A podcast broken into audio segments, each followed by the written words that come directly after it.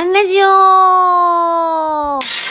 人事アンちゃんが日々の人事絡みの雑貨をなんとなくお話しして終わるというアンラジオ。今日は、移植種に学ぼう。こんなテーマでお話ししてみようと思います。今日実はね、数ヶ月前から予定していたお友達との旅行があったんですけど、緊急事態宣言もあったので、えっ、ー、と、延期になってたんですね。で、仕方がないからというか、まあ、連れと、え、ー、と、大阪一律美術館の、えー、聖徳太子展に行ったりとかしながら過ごしていました。皆さんはどんな週末ですか？それにしても、なかなかね、続きますね。で、今日はちょっと話変わって、えっ、ー、と、あんちゃんとこは、こう、勤務もね、こうかなりフレキシブルだったり、まあ、在宅も結構うち早く入れたので、こう、早いよねって言われて、で、まあ確かになと思いながら、なんでこう、それができるんだろうと、こう、まあうちには既成概念がないのかなってこう考えてみると、一つはね、やっぱりこう、いろんな業界に私が行ってるから、常識が外されてるんだと思うんですね。これ感謝。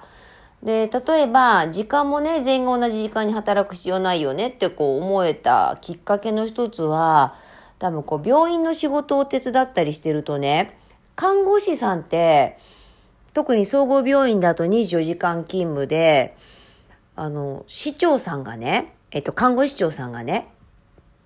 こう夜勤とかで直接隣にいない部下の方のマネジメントをするのは大変だわ、なんてのもう15年以上前から、あの、聞いてるわけですよね。で、じゃあどうしようかみたいなこと一緒にやってきたから、いや別に同じ時間に働かない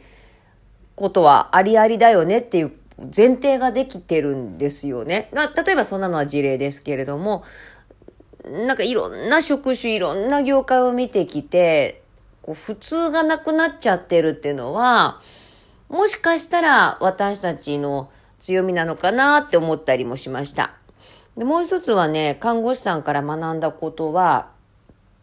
やっこう、命の現場ってこともあって、彼女たちはね、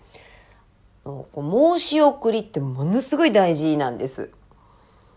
で、申し送りで、こう何をどう申し送るのか、みたいなことも現場で拝見してきてたので、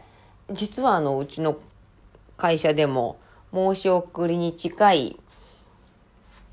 こうメールのやり取りをやってたりとかしてね。ということはですよこうアンコンシャスバイアスとか今流行ってますけど、まあ、勉強するのもいいんだけれどもなんか自分とはこう異なる方々と触れることでものすごい大事なんだなとこうつくづく思いますね。近しいところからブレイクアウトってやっぱ起こんないもんね、えー、今日はここまで。次回もお楽しみに。